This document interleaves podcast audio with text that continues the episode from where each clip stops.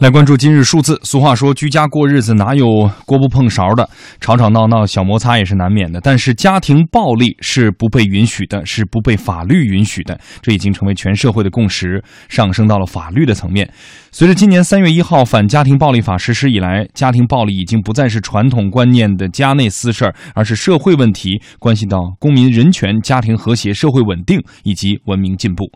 北京三中院今天通报家事案件当中的。家庭暴力认定以及处理情况，那么需要引起公众注意的是，在离婚等家事案件审理过程当中，很多当事人主张存在家庭暴力行为，但是却没有证据提供，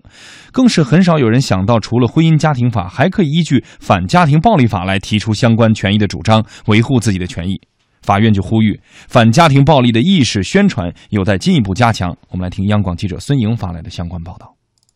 邵女士和张先生婚后生育了一个女儿和一个儿子，原本幸福的小家庭因为一些琐事产生了隔阂。邵女士前两次提出离婚，均被一审法院以感情没有破裂为由驳回。第三次起诉离婚，法院判决准予离婚，小儿子由她抚养，大女儿由张先生抚养。张先生上诉到北京三中院，表示不愿意离婚，即使离婚，也希望两个孩子都归自己抚养。民二庭审判长薛岩介绍。这一次是邵某第三次起诉离婚，张某还是不同意离婚，但是呢，他拿不出感情确实已经和好的证据。二审中，两个人都提出了对方存在家暴的行为。张某提供了医院的诊断证明，邵某主张张某呢就拿水杯去砸他，然后致使其这个头破血流。为此，当然他也提供了这个病历本加以证明。这个二审法院认定双方当事人都存在这个家庭暴力、互相殴打的这个事实，最终是准予离婚。维持了一审法院的判决。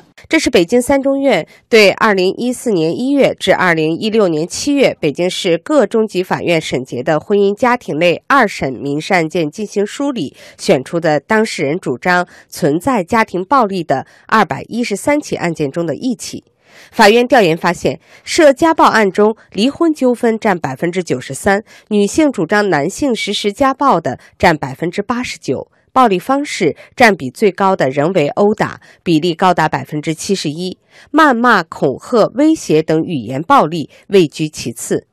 但是，经法院审理认定构成家庭暴力的仅有二十二件，认定率为百分之十点三。因为多数案件的当事人仅口头主张存在家庭暴力，或者证据不充分。北京三中院民二庭副庭长黄海涛提示。主要的是医疗诊断证明、报警记录、出警记录、相关的社会机构的介入证明、施暴人所发送的带有威胁内容的短信、微信、伤情的一些照片，有些案件中还有施暴人所出具的不再实施类似行为的保证书，这些证据都能构成证明家暴行为存在的具体的一个证据。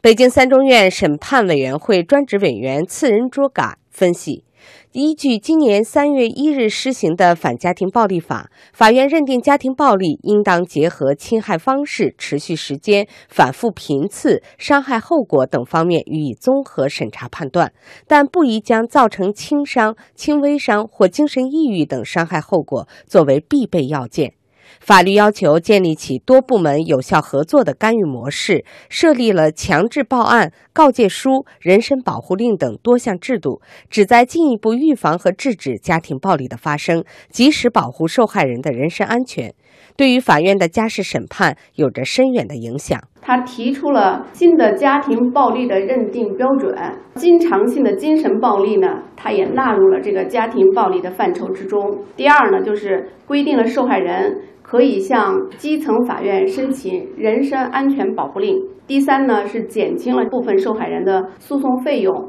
一旦法院认定构成家庭暴力，即会涉及相关法律责任的问题，会准予离婚、财产分割、适当照顾受害方、损害赔偿兼顾物质赔偿和精神损害赔偿，结合具体案情确定子女抚养权，特殊情形会剥夺探望权。但是家事纠纷当事人对反家庭暴力法的了解和运用还很少。目前呢，还没有当事人呢在离婚案件当中呢明确的引用这个反家庭暴力法作为他诉讼主张的法律依据。那么法院生效判决的文书呢，只是在用于这个人身安全保护令上直接引用了反家庭暴力法。由此呢，咱们可以看出来，就是反家庭暴力法的这个宣传呢，还是需要进一步的加强。嗯，呃，根据这一次呃北京市三中院给出的这样的一个呃关于啊这个呃就是呃家事案件当中啊关于家庭暴力的认定以及处理的情况，我们可以看到法院在家事案件当中啊认定。呃，这个家庭暴力的情况呢，实际的认定率只有百分之十点三。我们看上去只有刚刚一成啊，显然这是呃是相对来说低的，而九成最终没有被认定。我们说三月一号是的确有了这样的一个反家庭暴力法，来对于家庭暴力进行法律的约束。但是我们讲，同时呢，法律是讲究证据的。那么在这里面更重要的一点啊，之所以认定率低啊，我们法院的解释。实际在这个判决当中，或者是案件的审理当中，你会发现啊，几乎啊很少有那个证据能够提供出来，嗯，所以我们请出两位观察员哈，一个是证据，呃，证据没有保留，没有提出；另外一个也有很多人并不知道有反家庭暴力法，呃，可以。来提出主张来维护自己的权利，相对来说后面少一些啊。一般情况下，呃，律师都会提醒，主要就在于很少有人会保留证据，因为毕竟不是呃家暴，很多案件不是家暴发生的当时当刻，呃就进行呃上诉审理的啊，通常都是会说啊，在多少相当长一段时间曾经发生过类似的家庭暴力的内容。嗯，天伟老师怎么看？呃，确实是，我觉得这个可能主要的原因就是证据保留不足。当然，也不排除这八十起这个主张家庭暴力呢，有些可能也未必就一定能够，事实上就未必能构成家庭暴力。嗯，呃，还有呢，就是事实上构成家庭暴力了，但是由于他证据不足，法律法律上无法确无法认定，那么也也没法这个法律上没法因此以此做出判决。可能这也是这些就是家暴的受害者很遗憾的地方。这其实应该明确一点，就是呃。家暴可能是客观存在的，呃，那从这这个，当你这个家暴发生的时候，如果你向比如说向相关的部门求助，你比如你向公安部门求助，打电话说我现在在家里受到了这个家暴了，那这个时候你需要的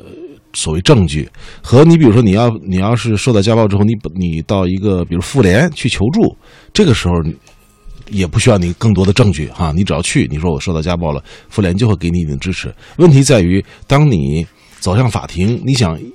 根据这个受到家暴的情况来主张自己的相应的权利的时候，那法律是是讲证据的，所以这个时候就，呃，证据就非常重要。但是家暴这个事儿吧，确实是一个挺两难的事情，就是一方面，他确实你要想主张权益的时候，一定需要证据，但是这个家暴这个事保留证据呢，首先你你自己。获得证据，然后保留证据，这个过程真的是其实挺难的。你比如说，这个像让这个女性刚挨完一顿打哈，然后就给自己拍照、拍自拍，然后留起来，就以以便将来离婚诉讼时候用，这好像也挺这个呃，也也挺奇怪的一件事情。所以有时候往往就是呃，事情过去了，呃，他自己觉得我挨了这么多打，或者说我受了这么难严重的伤害，难道法律就不支持我吗？可是问题是，就和法律之间可能就有这种矛盾，所以这个只能是说，我们今天啊，包括呃不断的有宣传呐，包括相关的部门，比如说妇联啊，这给大家做宣传啊，做支持啊，然后包括我们来做这种新闻啊，让可能让那些遭遇家暴的人有这个意识，保留证据的意识，嗯，可能将来会好一点。当然，我觉得也不排除，比如说像妇联这些单位，如果说这个有。受到家暴的，尤其是女性哈，如果像妇联这样单位曾经有过求助的时候，他们也应该主动的，呃，为为这些人提出一些建议，甚至帮帮助他们保留证据，可能都是有益的帮助。嗯，从二零一四年至今，北京二中院审结的离婚案件当中，当事人主张受到家庭暴力的案件是有八十起，但是法院最终认定存在家庭暴力的案件仅有五起啊，这是二中院。我们刚才看到的是北京三中院的一个数据的梳理，那么。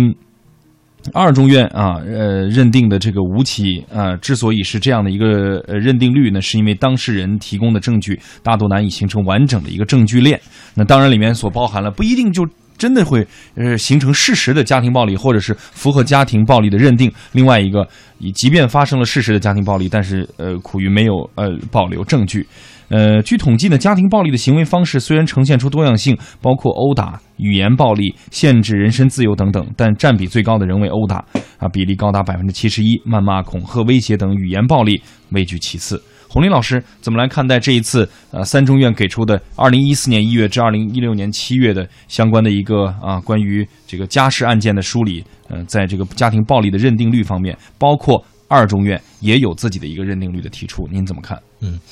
我觉得这里面其实我们关注的就是对当事人的一个保护的问题，就是被家暴的这些当事人保护的问题。嗯，那么先从这个法院的角度来讲，不管是三中院还是二中院提供这种数据，说实话，最终认定的这个比例都非常的低。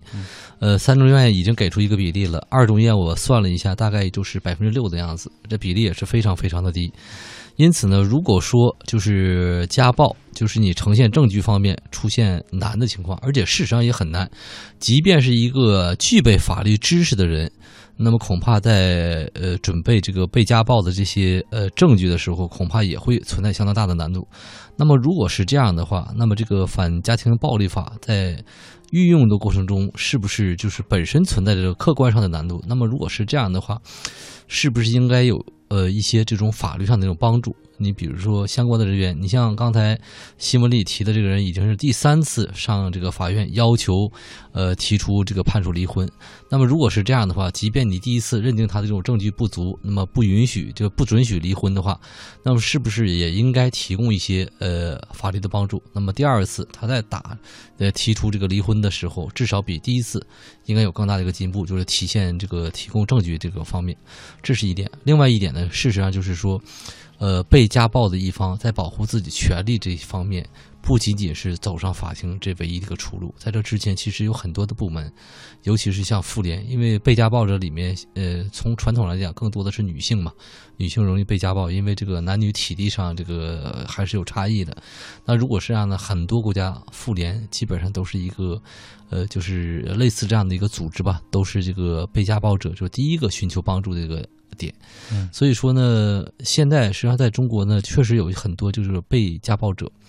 他一开始觉得这就是一个家务事。呃，因此呢，在保护自己权益的方面，一开始一般选择是忍气吞声，或者说能过尽量过，到最终实在过不下去的时候，才选择通过法律的手段来保护自己这种权益。但是这个时候，大家想一想，如果你之前抱着是说能过就过这样的一个心态，你不可能留那些证据的。我想这也是就是说为什么证据如此少，比例如此之低的一个原因吧。嗯。